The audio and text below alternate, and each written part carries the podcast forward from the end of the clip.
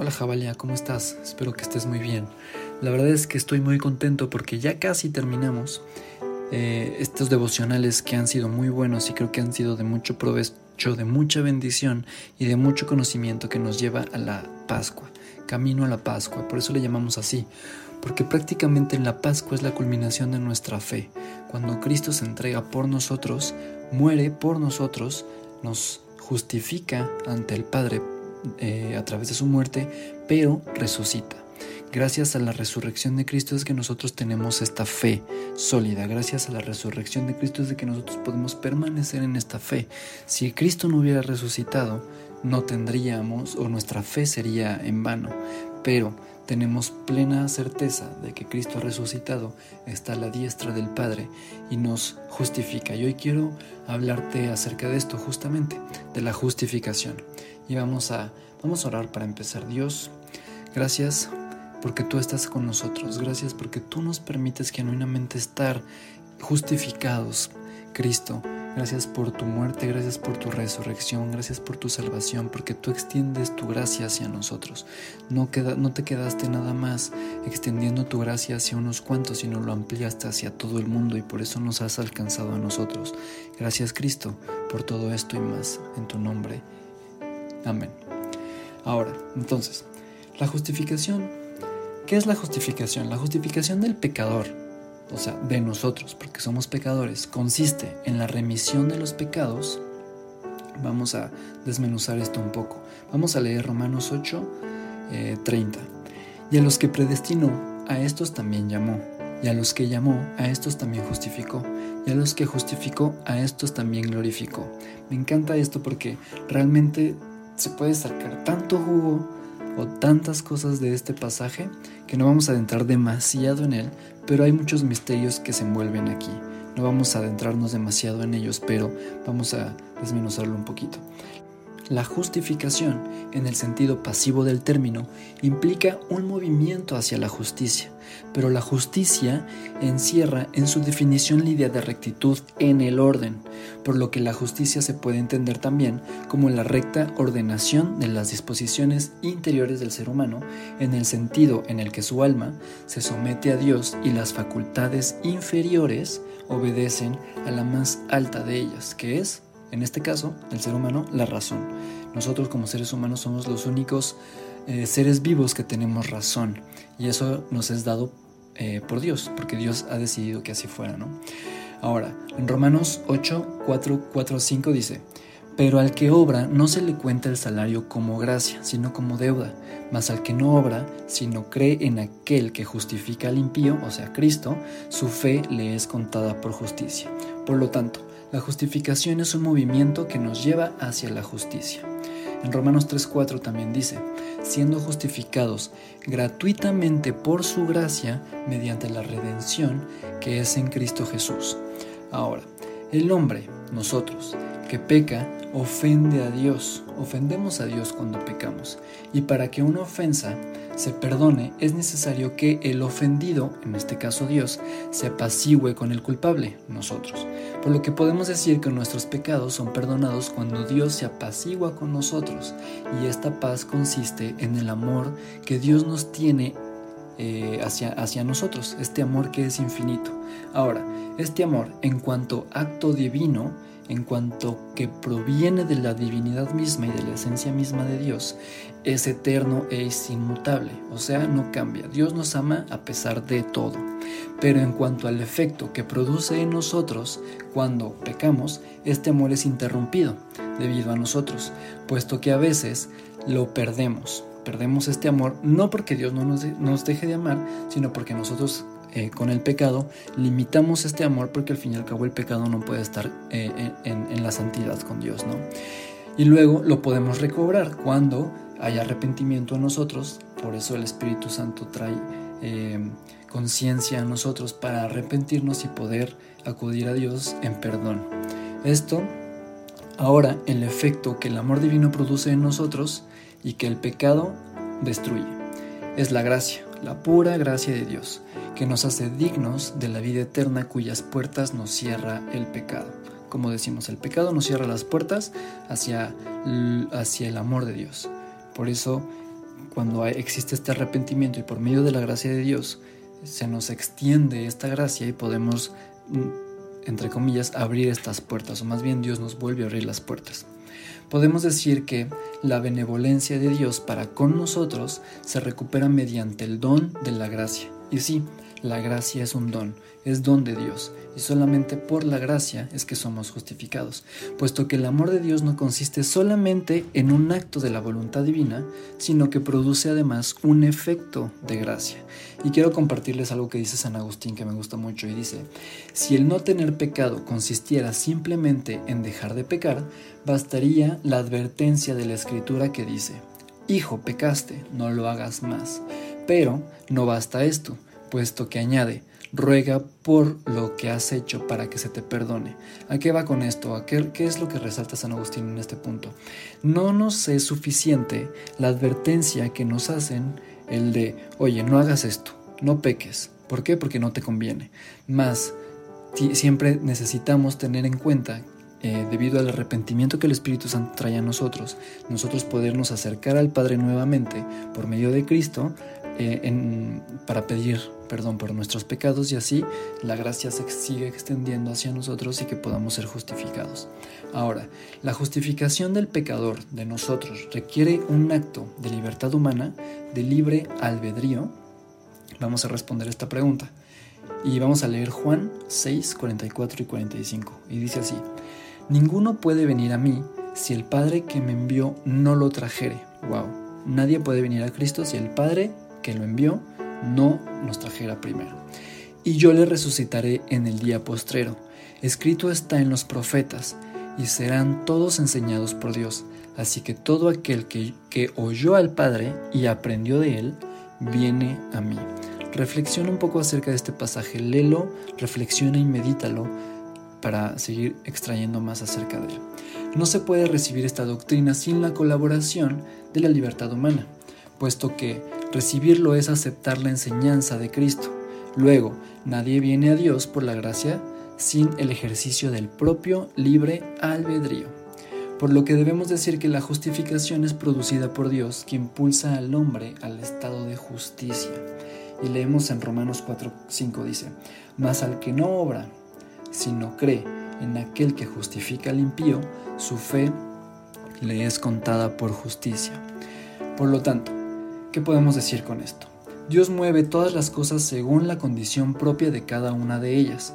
La voluntad de Dios tiene la capacidad y el poder, más bien, el poder de mover todas las cosas bajo su propia voluntad. Por lo que cuando mueve al ser humano, a nosotros, hacia la justicia, lo hace de acuerdo con la condición propia de la naturaleza humana, o sea, en este caso, con nuestra propia libertad que Dios ha decidido poner en nosotros. Mas, lo propio de la naturaleza humana es esto, dotarnos de libre albedrío. Y por consiguiente, cuando se trata de alguien que se encuentra en uso de su voluntad, el impulso que Dios le comunica para conducirlo a la justicia no se produce sin el ejercicio de esta libertad humana que tenemos, sino de que tal manera infunde el don de la gracia. Recuerda, la gracia es un don eh, que mueve a la vez nuestra libertad humana para aceptar esta gracia siempre que se trate de un sujeto susceptible a esta moción. ¿Qué podemos decir con esto? Que la justificación tiene una relación directa con la gracia y también tiene una relación con el libre albedrío o libertad humana. Ahora, la justificación se requiere un movimiento de fe. Para ser justificados necesitamos fe. ¿Tú qué piensas? Claramente creo que llegamos a la misma conclusión. Sí, y Romanos 5.1 dice, justificados pues por la fe, tenemos paz para con Dios por medio de nuestro Señor Jesucristo. Por la fe, por medio de nuestro Señor Jesucristo.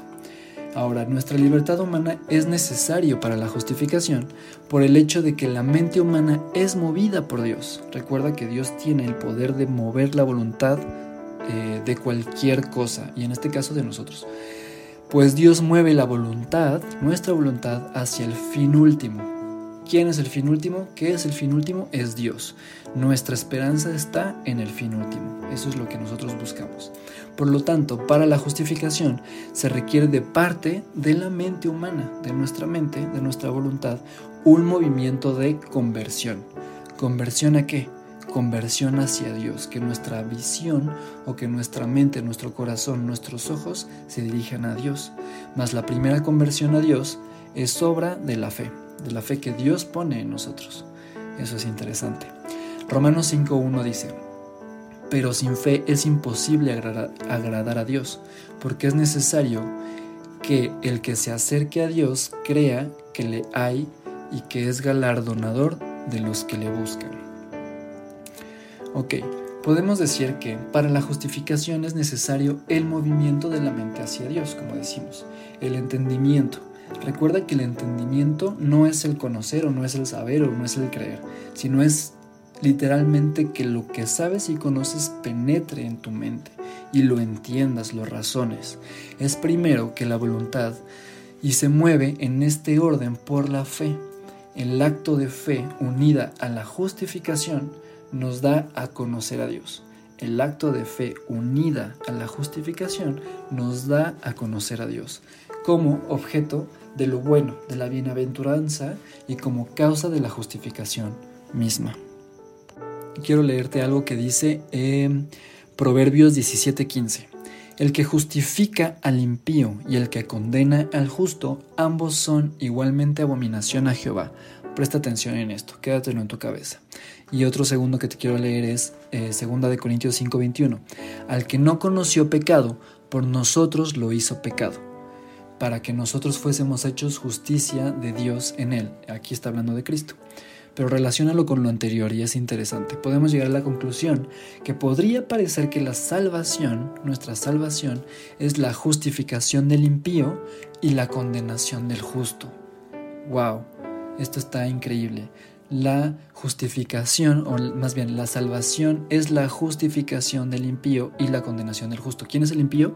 nosotros, nosotros seres humanos que somos pecadores, siempre pecamos, y quien es el justo aquí es Cristo.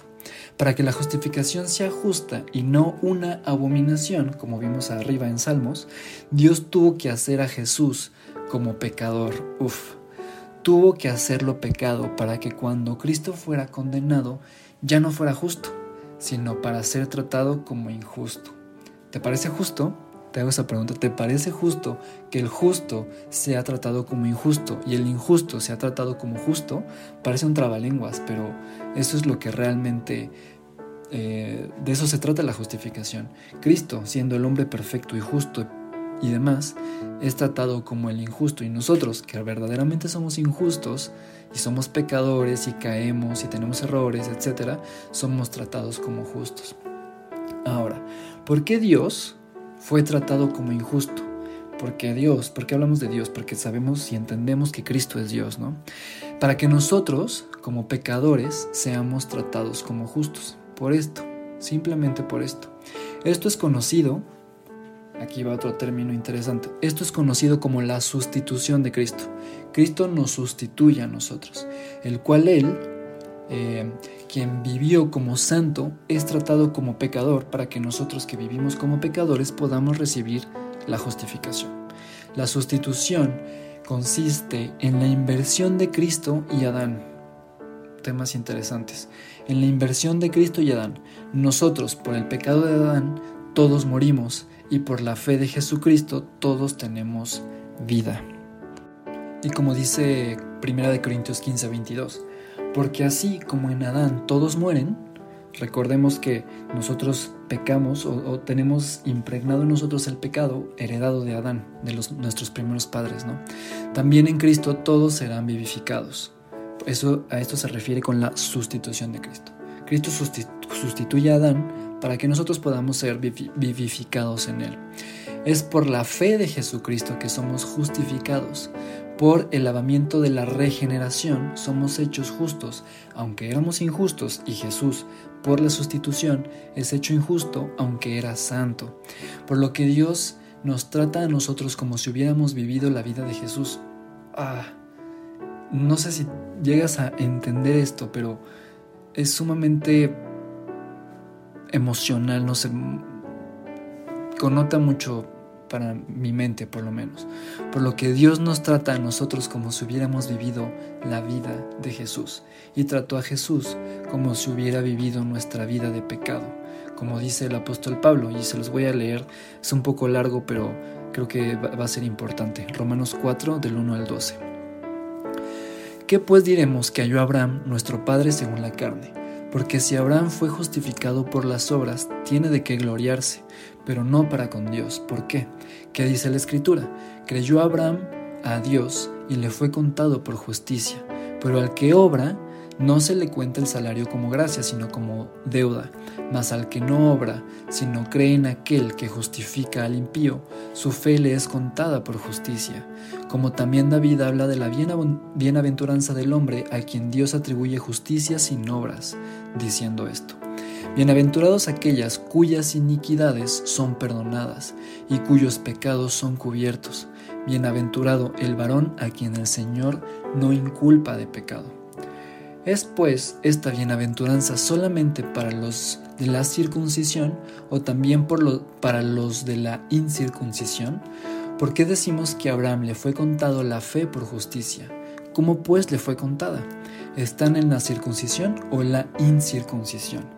No en la circuncisión, sino en la incircuncisión.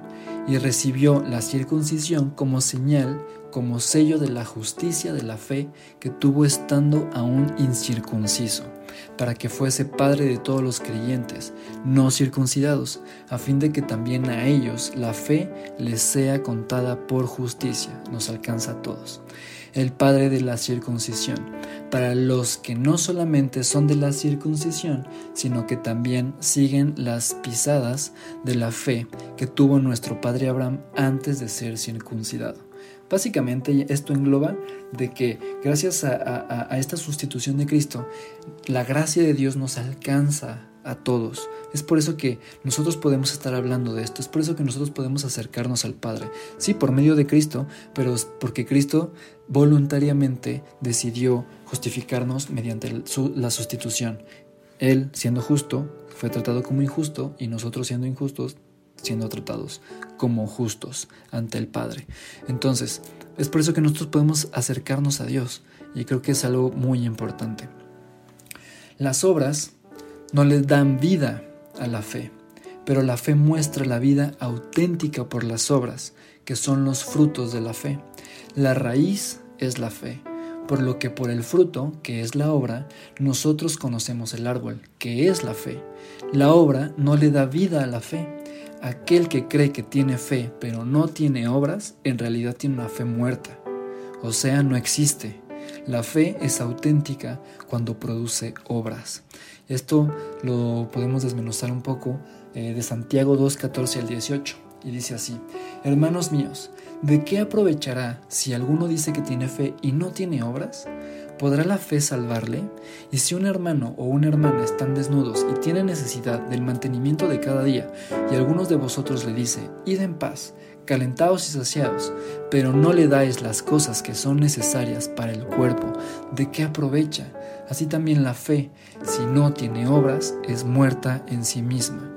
Pero alguno dirá, tú tienes fe y yo tengo obras. Muéstrame tu fe sin tus obras y yo te mostraré mi fe por mis obras por mis obras. Las obras son importantes porque son el reflejo de la fe. Es por eso que me encanta lo que hacemos em, como Fundación Fedanjo, porque parte del ministerio y más bien el brazo de justicia del ministerio se trata acerca de esto. Porque entendemos la justificación, porque entendemos la sustitución de Cristo, porque Él siendo justo, fue tratado como injusto y nosotros injustos tratados como justos delante de Dios para ser justificados y podernos acercar al Padre. Es por eso que extendemos actos de amor, extendemos actos de generosidad, extendemos actos de justicia, justicia, justificación. Entonces no sé si puedas entender todo esto, pero la verdad es que es, es hermoso o sea, es, es hermoso. Por eso damos tantas gracias a Dios. Por eso nos reunimos cada domingo para celebrar esto, la vida y la resurrección de Cristo y la vida que nos dio a nosotros. Ahora, les voy a leer otra, otra cosa. Mateo 7:15 al 20. Espero que vayan conmigo porque esto eh, es algo bueno que tú también estés leyéndolo junto conmigo en la Biblia. Guardaos de los falsos profetas que vienen a vosotros con vestidos de ovejas, pero por dentro son lobos rapaces. Por sus frutos los conoceréis. ¿Acaso se recogen uvas de los espinos o higos de los abrojos? Así todo buen árbol de buenos frutos, pero el árbol malo da frutos malos. No puede el buen árbol dar malos frutos, ni el árbol malo dar buenos frutos. Todo árbol que no da buen fruto es cortado y echado en el fuego, así que por sus frutos los conoceréis. Y es lo que estamos hablando, las obras. Las obras son hechas para que seamos conocidos, para que nuestra fe sea mostrada y el mundo sepa que Cristo es en nosotros y es en la iglesia. Y si hacemos obras de amor, damos certeza de que tenemos fe verdadera. Si hacemos y obramos en amor, damos certeza de que nuestra fe es verdadera, una vida cristiana verdadera, una vida cristiana verdadera. Bien, Jabali, espero que vayas conmigo. Ah, sigamos leyendo para seguir adentrándonos en este mundo de la justificación. Vamos a leer 1 de Juan 2.19 y dice, salieron de nosotros, pero no eran de nosotros, porque si hubiesen sido de nosotros, habrían permanecido con nosotros pero salieron para que se manifestase que no todos son de nosotros. No sé si puedes captar lo que está diciendo aquí, pero es algo fuerte, es algo importante, pero es algo fuerte. Y vamos a hablar de eso. ¿Quiénes son entonces los cristianos? Es una pregunta fuerte, pero entonces, ¿cómo los conocemos? ¿Cómo podemos saber que estamos en la fe de nuestro Señor Jesucristo? Los conocemos por los frutos. Podemos conocer a un buen cristiano por los frutos. Las obras sirven para mostrar los frutos de un verdadero cristiano. Y si no damos fruto, evidentemente no tenemos derecho a creer que somos cristianos. En nuestro eh, trabajo es examinar nuestra fe. Nuestro trabajo es examinar nuestra fe constantemente. ¿Y qué dice? Segunda de Corintios 13, 5. Examinaos a vosotros mismos si estáis en la fe probaos a vosotros mismos. ¿O no os conocéis a vosotros mismos que Jesucristo está en vosotros, a menos que estéis reprobados? Esto está muy padre porque no lo digo yo, lo dice la Biblia, lo dice la Escritura. Vamos a... Les voy a leer otro, otro versículo, versículos que es un poco largo, pero también es importante. Vamos a hablar un poco acerca de la oración que Cristo hace en el Getsemaní a punto de ser apresado y ser condenado vamos a ver por quiénes ora Jesús. Y dice, primera, eh, dice Juan 17, 3 al 12. Y esta es la vida eterna. Me encanta, me encanta esto. Esta es la vida eterna, que te conozcan a ti, el único Dios verdadero, y a Jesucristo a quien has enviado. Yo te he glorificado en la tierra, he acabado la obra que me diste que hiciese. Ahora pues, Padre, Padre, glorifícame tú al lado tuyo, con aquella gloria que tuve contigo antes que el mundo fuese. No quiero adentrar mucho en esto, pero aquí entendemos que Cristo estaba desde el principio con Dios, por lo tanto era Dios. He manifestado tu nombre a los hombres que del mundo me disteis. Tuyos eran y me los diste, y han guardado tu palabra.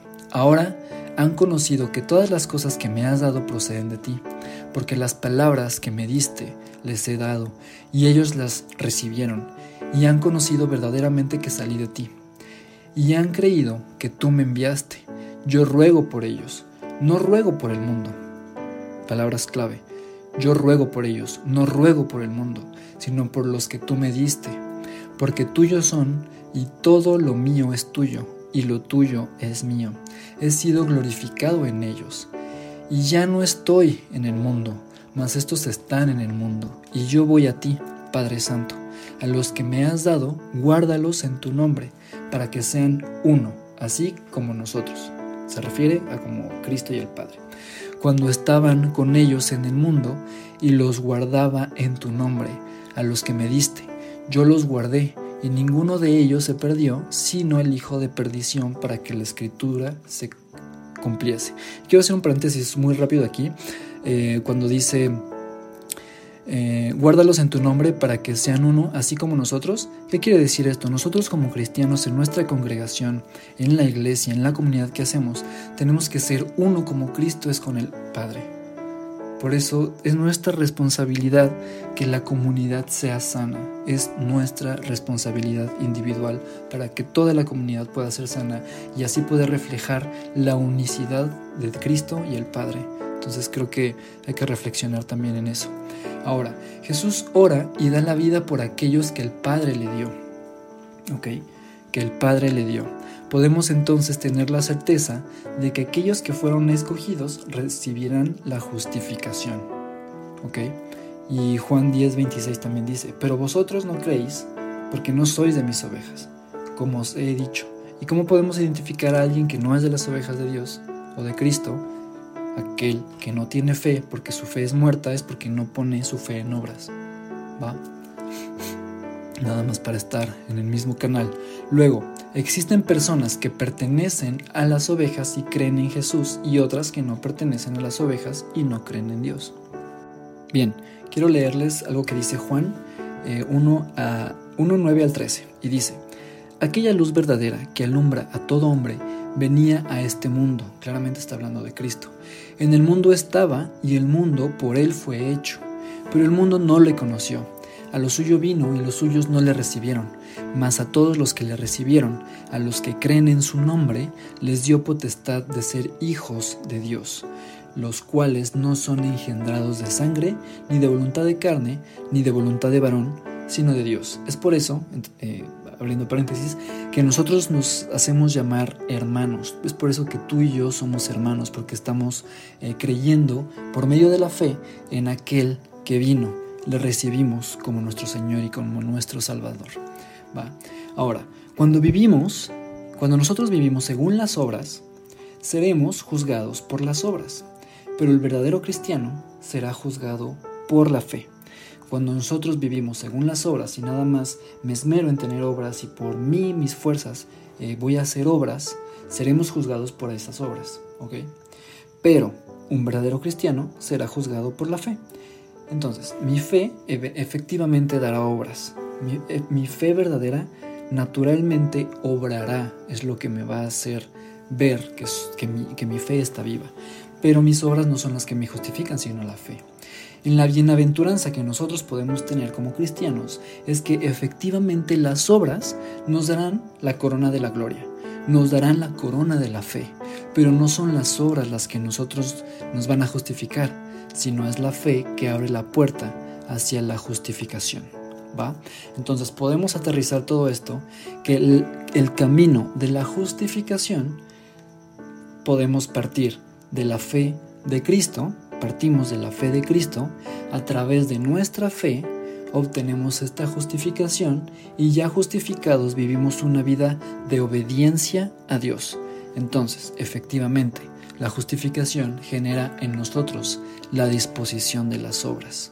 ¿Por qué? Porque entendemos la justificación. ¿Va?